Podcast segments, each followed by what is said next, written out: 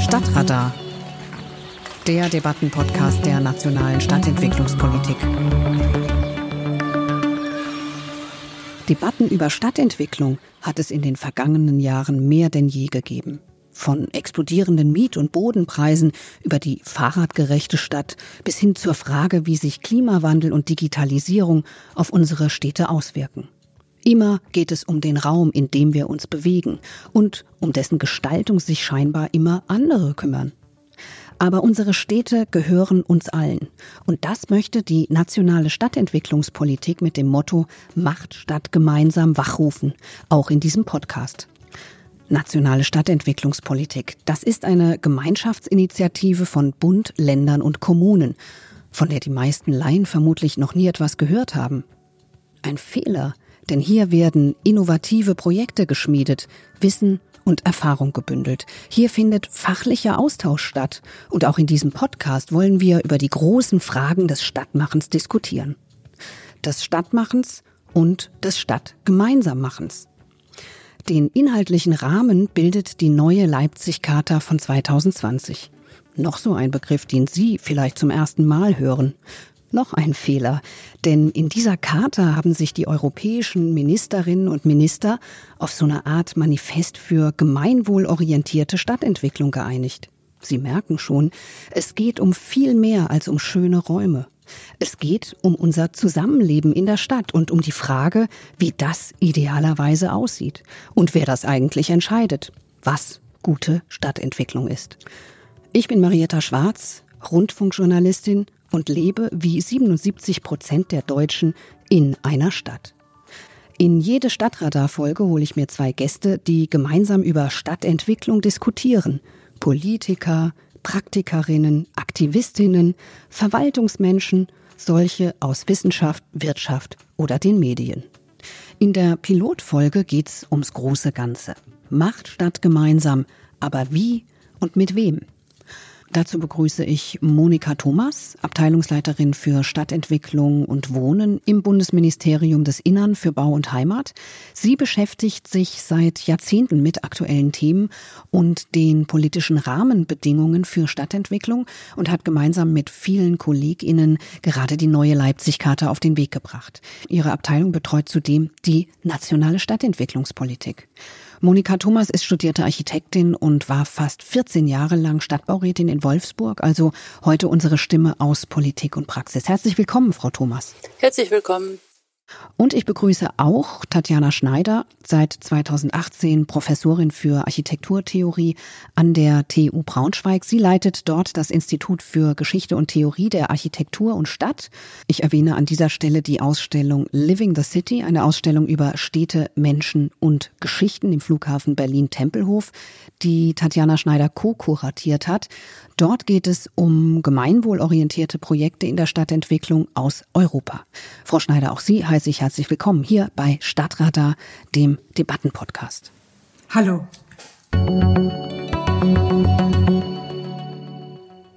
Sie haben beide ganz klassisch Architektur studiert und sind dann aus der Architektur im Sinne so von Design, Gestalten, Bauen raus hinein ins Stadtmachen. Was hat Sie denn angetrieben damals und was treibt Sie bis heute an? Ist es einfach so der größere Zusammenhang oder der Frust an den Zuständen oder die Lust, etwas zu bewegen? Frau Thomas, fangen wir mal mit Ihnen an. Ich glaube, man muss Stadt mögen, man muss ähm, erkennen, äh, was alles im Stadtgefüge zusammenspielt, um äh, letztendlich was ganz, ganz Ureigenes zu machen, sprich dafür zu sorgen, dass Menschen sich dort, wo sie leben, wohlfühlen, dass sie gut versorgt sind und diese Komplexität der vielen Aktivitäten, Interessenakteure zusammenzubringen, um Lebenssituationen zu schaffen, die einfach ja, wohltun. Bei Ihnen, Frau Schneider? Ich habe angefangen, Architektur zu studieren und habe relativ schnell gemerkt, dass mich ähm, über das Entwerfen hinaus ganz viele andere Dinge auch interessieren. Mich hat sehr schnell und sehr früh auch ähm, die ökonomische und politische Perspektive und Bedingungen auch von Architektur interessiert. Und ich bin in die Forschung gegangen, um tatsächlich diese Praxen, die es gibt, zusammenzustellen, zusammenzubauen und, und andere äh, Geschichten tatsächlich auch von Architektur zu schreiben, nämlich tatsächlich auch Geschichten, die von den Menschen, von den Aneignungen und vom gelebten Raum schlechthin handeln. Mhm. Es ist ja auch so, dass die Bedeutung äh, von Städten immer größer wird. Wir kennen die Zahlen. Mehr als die Hälfte der Menschen lebt weltweit bereits jetzt in Städten und bis 2040 werden es fast zwei Drittel sein. Es wird enger. Der Druck auf jeden einzelnen Quadratmeter wird größer. Die Bodenpreise sind explodiert. Wohnraum ist knapp. Ist das die drängendste vielleicht aller aktuellen Fragen im Stadtdiskurs hier in Deutschland, die Wohnraumfrage? Frau Thomas? Sicherlich ist es ähm, die große soziale Frage, die wir seit einigen Jahren haben. 2012, also jetzt seit vor acht Jahren, ist es deutlich geworden, dass die Notsituation da ist oder sich entwickelt hat. Und seitdem sind die Städte, sind natürlich auch wie auf Bundesebene sehr stark engagiert, um äh, diese Situation zu verändern. Und Wohnen ist, das ist, glaube ich, äh, sehr deutlich geworden in den letzten Jahren, doch etwas sehr Existenzielles, also etwas, was wirklich Daseinsvorsorge ist, was ein Recht hat auf Wohnen und äh, was ähm, der Markt vielleicht eben oder die ökonomische Seite nicht allein regeln kann. Da braucht es Unterstützung, da braucht es Leitfäden, rechtliche Rahmenbedingungen. Und daraus haben wir die Wohnraumoffensive entwickelt, die wir jetzt äh, seit äh, zwei Jahren sehr, sehr engagiert äh, umgesetzt haben. Vor allen Dingen auch in Richtung eines ausbalancierten Wohnungsmarktes, also bezahlbares Wohnen. Ich würde mich der Frau Thomas anschließen und sagen, dass das Wohnen schon auch ein ganz zentrales Moment einnimmt. Trotzdem würde ich da einfach auch noch auf weitere Diskurse verweisen. Für mich steht natürlich ganz zentral auch der Klimanotstand im, im Vordergrund und das alles, was sich eben auch an diesem Klimanotstand festmacht. Also das Wohnen ist unglaublich wichtig, aber trotzdem sollte man diese, diese sehr viel größeren, sehr viel na, über die Städte, über die Regionen hinausweisenden Themen, das hängt natürlich alles miteinander zusammen. Also was findet man in der Ausstellung? In der Ausstellung findet man tatsächlich auch ähm, sehr viele ähm, Gruppen, Initiativen, Bewegungen, die sich tatsächlich auch mit dem Recht auf Stadt im weitesten Sinne auseinandersetzen, also tatsächlich auch bestimmte äh, Mechanismen des Stadtmachens in Frage stellen. Und da geht's dann, was ja auch ganz zentral ist in der nationalen Stadtentwicklungspolitik und der neuen Leipzig-Charta, äh, geht's um das Gemeinwohl. Und das ist natürlich sehr viel größer als die Wohnfrage. Mhm. Was ist ein Gemeinwohl eigentlich? Was ist Gemeinwohl? Gemeinwohl sind auf der einen Seite glaube ich so Urban Basics, so Gemeinschaftseinrichtungen, die wir vielleicht heute schon als ganz, ganz selbstverständlich erachten. Mhm. Aber Gemeinwohl ist auch etwas, was immer wieder äh, Zukunft hat. Also das Gemeinwohl ist trotzdem eine Utopie, immer mit der Fragestellung, was können wir uns gemeinsam leisten als Gemeinwohl und was wollen wir uns auch gemeinsam leisten können? Wofür setzen wir uns ein? Und und natürlich ja. Äh, darf man aktuell nicht vergessen, ist gerade Boden eine ganz, ganz wichtige Gemeinwohlfrage. Wie gehen wir mit dem begrenzten Boden, den wir haben, um? Ja, die große Bodenfrage, dazu fällt mir diese Zahl von Hans-Joachim Vogel ein, dass äh, seit 1950 die Bodenpreise um das 39.000-fache gestiegen sind. Ja, bei allem, was Sie jetzt schon angedeutet haben und auch bei der Tatsache, dass Sie eine Utopie, wie Sie es gerade formuliert haben, Frau Thomas, in ein europäisches Papier hineingeschrieben haben, ja, das zeugt ja davon, dass hier dringender Handlungsbedarf ist. Also vielleicht noch mal kurz so diese Frage zurück: Was ist denn passiert, dass es notwendig wurde, diesen Begriff des Gemeinwohls auf europäischer Ebene in ein Papier wie diese neue Leipzig-Charta hineinzuschreiben? Und was ist passiert, dass jenseits dessen schon seit einigen Jahren Menschen, Stadtmenschen wieder anfangen, sich etwas zurückzuerobern? Einerseits würde ich wirklich sagen, das Klima ist passiert. Ich würde aber auch passieren, dass, äh, dass gerade vielleicht einfach in Europa ganz viel demografisch passiert ist. Es gibt eine Überalterung, es gibt eine Kritik auch an der zunehmenden Individualisierung, an Wachstumspolitik at all cost. Da geht geht es wirklich darum, bestimmte ähm, soziale Entwicklungen auch ähm, denen was entgegenzustellen und, und einfach miteinander Dinge anzugehen. Also das Gemeinwohl ist tatsächlich wirklich ein Ausdruck für mich von einer Bewegung, die sagt, wir müssen einfach schauen, wie wir äh, das zusammen machen können und wie wir gemeinsame Nenner finden können mit ganz vielen unterschiedlichen Akteuren. Ist das auch eine Reaktion auf ein Politikversagen? Äh, das ist mir, glaube ich, ein bisschen zu kurz gegriffen. Ich glaube eher, dass wir in eine andere Phase vielleicht des Miteinanderagierens kommen. Ich beobachte das äh, zum Beispiel sehr stark bei den Beteiligungsstrukturen. Wenn man nochmal zurückgeht in die 80er Jahre, wo die Beteiligung sich entwickelt hat, äh, also jetzt im, gerade im, im städtebaulichen Bereich, wo die ersten Sanierungsgebiete kamen, die Anwaltsplanung und so weiter, denke ich, hat sich äh, Beteiligung, Partizipation mittlerweile wirklich transformiert. Es ist nicht mehr den in der Nachbarschaft zu erzählen, was man vorhat, sondern es hat eine ganz andere Kraft, in dem wirklich man vor Ort mitwirken will. Das ist, glaube ich, eine andere Kultur, die jetzt, ich glaube, nicht mit Politikversagen zu tun hat, sondern die eine gesellschaftliche Weiterentwicklung ist. Mhm. Würden Sie sagen, diese Prozesse sind auch komplexer geworden, wenn Sie sagen, das ist nicht mehr nur zum Nachbarn gehen und sagen, lass uns mal was machen? Natürlich ist es komplexer geworden. Ich glaube, in, in ganz, ganz vielen Dimensionen. Die Komplexität, ähm, Antworten zu finden auf bestimmte Situationen, hat sich enorm verändert.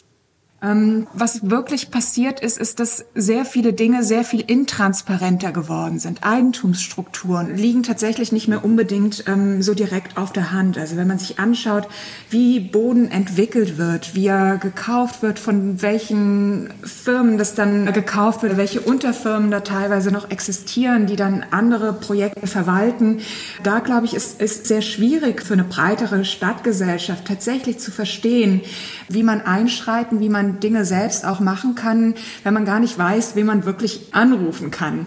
Und das würde ich sagen, erschwert dann doch Prozesse zum Teil gewaltig. Mhm. Wäre das so ein Punkt, wo man sagt, okay, da müsste vielleicht die Verwaltung Hilfestellung leisten oder Orientierung bieten oder überhaupt die Frage, welche Rolle die Ämter die Verwaltung spielen in diesen Prozessen, wo einzelne Akteure versuchen, wieder sich zu engagieren zum Besseren der Stadt und des direkten Wohnumfeldes? Ja. Wenn man mal Verwaltung nimmt, dann kommt die Verwaltung ja nach dem Krieg aus einer sehr starken Behörde, die verwaltet hat. Danach kam die Phase so der Budgetierung, der Dienstleistungsorientierung. Jetzt sind wir in dieser partizipativen Phase, also Bürgermitwirkung und so weiter. Und ich glaube, wir bewegen uns so auf diesen nächsten Schritt, also dass, äh, dass die Verwaltung noch immer stärker, äh, sagen wir, Moderator, Akteur wird äh, zwischen Bürger und Politik, um, um sagen wir, das Lebensumfeld zu organisieren. Und da ist sie natürlich nicht mehr so der, der Regler wie früher, sondern viel stärker derjenige, der Bürgern hilft, um äh, gemeinsam dann den Rahmen zu finden für die Umsetzung von Interessen. Das ist noch eine große Herausforderung. Was ich an der Stelle jetzt nochmal interessant fände, Wer soll denn diese Fragen stellen im Idealfall? Also wenn Sie sagen, wir müssen fragen, was wollen wir für unsere Stadt? Sind da alle aufgerufen? Also es kann ja nicht so sein, dass plötzlich alle Bürger sich beteiligen. Ne? Die Frage ist, wen will ich da eigentlich haben? Will ich als Politik, will ich als Verwaltung diese Fragen selbst formulieren und mir dann die Leute holen, die das äh, idealerweise am besten ausführen können?